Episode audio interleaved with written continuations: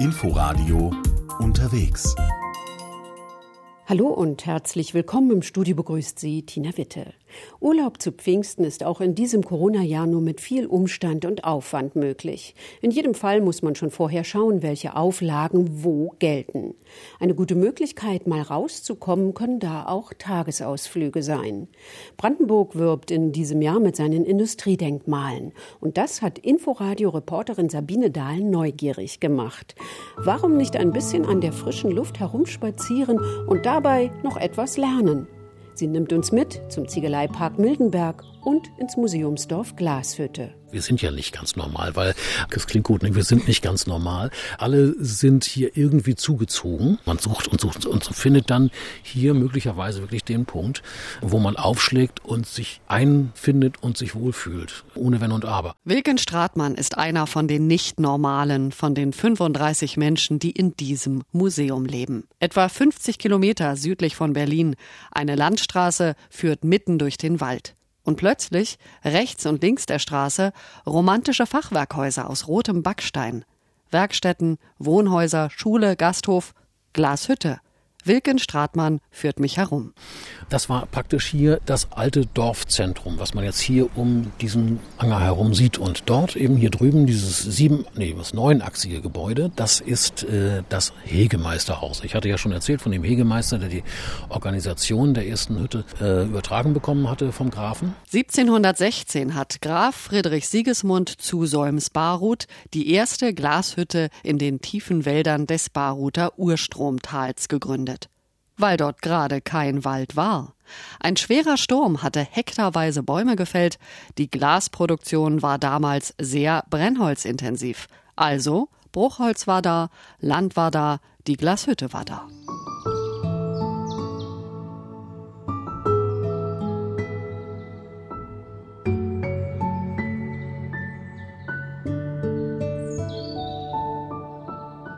Erfolgreich war die Glashütte aber erst 100 Jahre später. Da haben die Glasbläser bei Barut etwas erfunden, das die vielen anderen Glasbläsereien überall in Europa nicht kannten. Der historische Megaseller, kann man sagen, ist eine besondere Qualität von Milchglas-Lampenschirmen. Das Milchglas, das hier hergestellt wurde, wurde durch die Beimischung von Schafsknochenasche erzeugt wirkt ein bisschen eigenartig. Ich weiß auch nicht, wie man darauf gekommen ist. Jedenfalls ist es sehr phosphathaltig und deswegen auch sehr weiß und ein Riesenverkaufsschlager, der sogar auf den großen Weltausstellungen in London, Wien, Paris ausgestellt worden ist. In Spitzenzeiten Mitte des 19. Jahrhunderts haben die Glasmacher eine Million Lampenschirme pro Jahr Mund geblasen.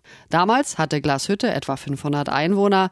Aus der Zeit stammt auch das Schulhaus, das heute ein Gästehaus ist, und der Gasthof Reuner heute immer noch Gasthof mit urigem Biergarten und mit der ältesten Kegelbahn Brandenburgs. Bei der Entstehung dieses äh, Restaurants, das war in den 1840er Jahren, haben die Arbeiter dem Grafen gesagt, also sie bräuchten auch ein kleines bisschen Freizeitbeschäftigung hier und haben sozusagen raushängen lassen, dass sie ja sehr, sehr fleißig sind und Erholung brauchen. Und daraufhin wurde hier direkt an der Gaststätte die erste Kegelbahn im heutigen Lande Brandenburg errichtet. Könnte man theoretisch auch noch benutzen, ist vielleicht ein bisschen holpriger als die heutigen äh, Hightech-Anlagen und vor allem muss man die Kegel mit der Hand aufstellen. Vielleicht ist das äh, ein Hinderungsgrund, warum das relativ selten passiert. Wilken Stratmann kann stundenlang Glashütte-Geschichten erzählen.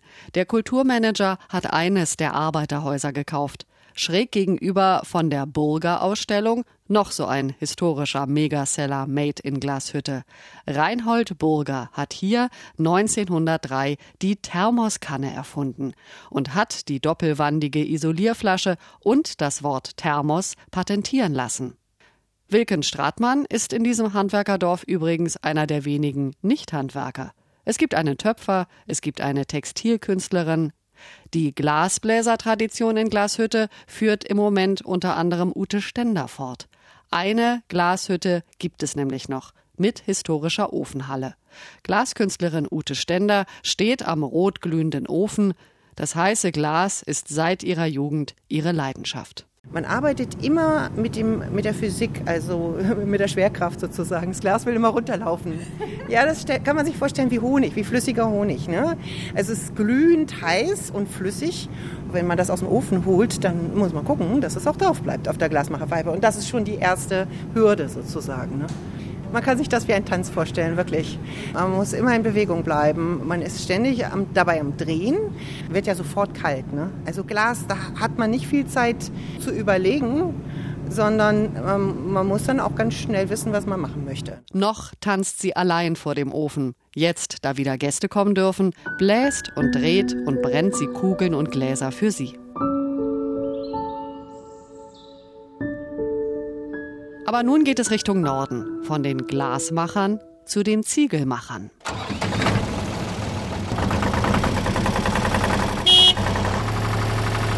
Da kommt sie angefahren, die kleine grüne Lok, bereit für die Fahrt über das Gelände des Ziegeleimuseums Mildenberg. Im Führerstand Gästebetreuer Armin Schnark, der richtig Spaß hat. Weil, äh, darf ich umgangssprachlich reden? Weil Diesellokfahren geil ist. Ja, der Ziegeleipark Mildenberg liegt etwa 80 Kilometer nördlich von Berlin bei Zedenick. Ein riesiges Gelände mit Wiesen und Bäumen. Verwitterte Schienenstränge ziehen sich über die Wiesen wie Adern. Sie führen zu den alten Gebäuden. Öfen und Werkhallen und auch die Wohnhäuser der Arbeiter stehen noch, die Zieglerkasernen.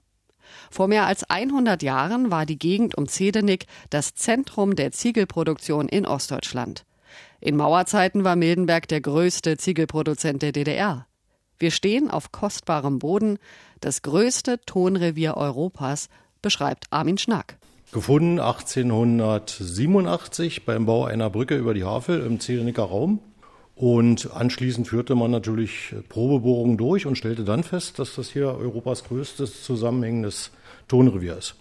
Deswegen stehen hier natürlich logischerweise auf dem Ton die Ziegeleien. In Spitzenzeiten, so in den 1920er Jahren, haben hier 62 Ringöfen gestanden. Gemauerte, ovale Riesen, so groß wie eine Turnhalle.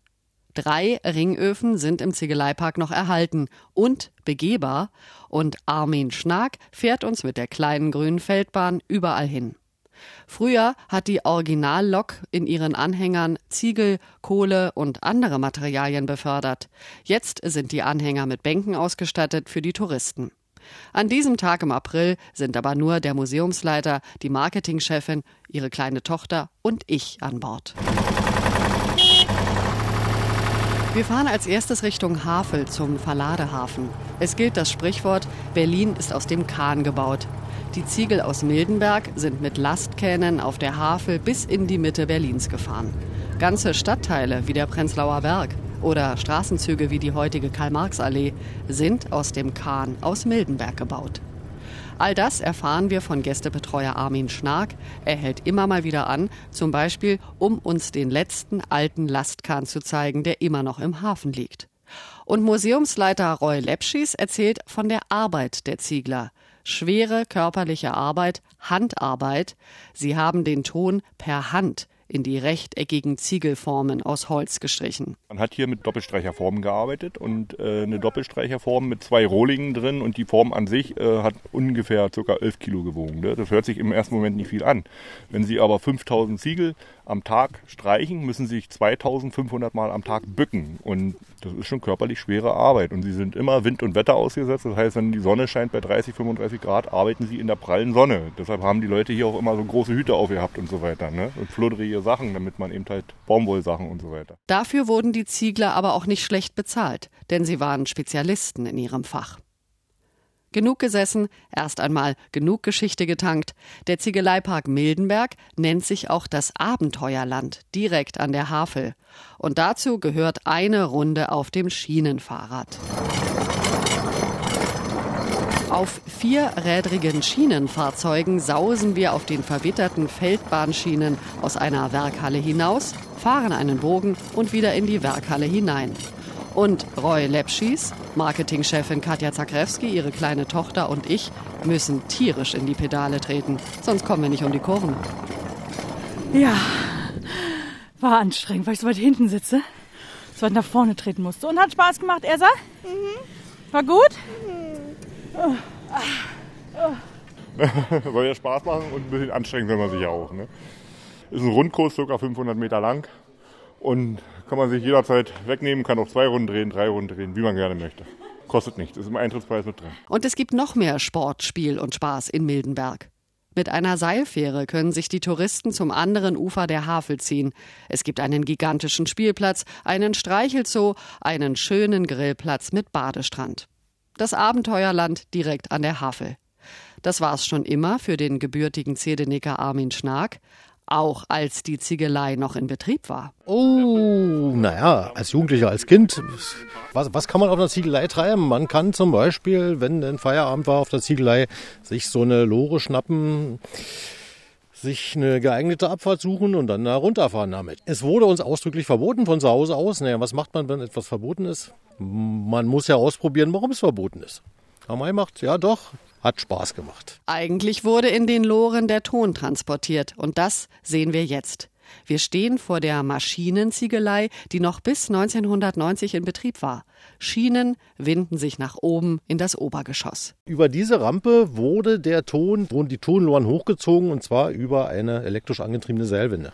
Oben befand sich die Aufbereitung, das heißt, mit Hilfe von großen Mixern wurde der Ton entsprechend geschmeidig gestaltet, um dann über Strangpresse, da in dem Moment haben wir quasi eine lange Ziegelwurst, die dann auch wieder mechanisch mit Drahtschneiderautomaten auf Ziegelmaß geschnitten wurde, um dann auf entsprechende Wagen gestapelt zu werden. Das gucken wir uns genauer an. Innen drin, in der Fabrikhalle, stehen noch alle Maschinen. Alle Förderbänder, Pressen und Schneidegeräte, Lichtleisten an den Maschinen zeichnen den Weg der Ziegelwurst nach. Per Knopfdruck ruft Armin Schnark den jeweiligen Produktionsschritt auf. Die Lichtleisten blinken und die Fabrikhalle ist von dumpfen Geräuschen erfüllt. Jetzt war quasi eine Aufbereitung, jetzt kommt er in die Presse. Ja. Jetzt haben wir den Rohling wie er in die Trocknung einfährt. Und nach der Trocknung kommt das Feuer, der Höhepunkt unserer Reise durch den Ziegeleipark. Wir sind im Ringofen, und zwar im Brennkanal. Ein dunkler, gemauerter Tunnel. Als einzige Lichtquelle drückt mir Armin Schnark einen weiß leuchtenden Kunststoffziegel in die Hand. Die Ziegelfarbe, die richtet sich jetzt natürlich nach dem Standort in diesem Brennkanal, sprich nach den Temperaturen. Hier haben wir noch normale Temperaturen, quasi die Ein- und Ausfuhrzone. Die Rohlinge werden eingefahren, eingestapelt. Wir gehen jetzt mal den Brennkanal weiter. Die Temperatur fängt an, sich zu erhöhen, ganz langsam. Das heißt, wir gehen jetzt quasi dem Feuer entgegen. Während wir durch die Dunkelheit stapfen, färbt sich mein Ziegel erst gelb, dann orange. Wir sind in der Vorwärmzone, sagt Gästebetreuer Armin Schnark. So 80 bis 100 Grad Celsius etwa. Wir laufen weiter. Der fängt jetzt langsam an, vom Orangen ins Rote überzugehen. Kommen wir in den Bereich 980 Grad, also in den Bereich des Feuers. Und wir können jetzt sehr schön hören, wie der Brenner, der über uns arbeitet, Kohle in den Ringofen, in den Brennkanal einfüllt. Und mein Ziegel ist jetzt knallrot, ja. Der ist jetzt knallrot, kirschrot. Das ist quasi die Temperatur, die der Brenner dann auch sehen will. 1000 Grad Celsius. Bei dieser Temperatur werden Ziegel gebrannt. Das Feuer läuft eine Woche rundherum im Ringofen und der Brenner sorgt dafür, dass es niemals ausgeht. Er hat über uns auf der Brennerbühne gearbeitet, also praktisch im Obergeschoss des Ringofens. Durch Löcher in der Decke hat er Tag und Nacht Kohle nachgeschoben. Sie ist zwischen die aufgestapelten Ziegel gefallen. Neue Nahrung für das Feuer.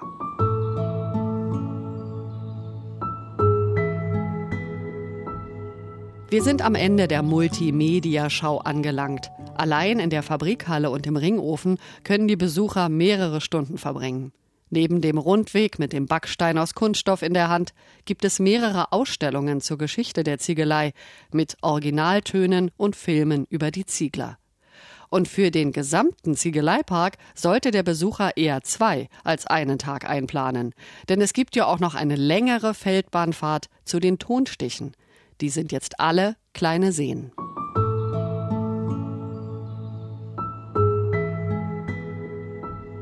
Sabine Dahl war unterwegs in Brandenburg. Mehr Tipps für Ausflüge gibt es morgen am Pfingstmontag hier im Inforadio. Dann dreht sich alles um zwei große Ereignisse im Kulturkalender unserer Region. Das Berliner Humboldt-Forum, das nun endlich öffnen soll, und in Brandenburg das Themenjahr zur Industriekultur. Viel Spaß beim Hören wünscht Tina Witte. Inforadio Podcast.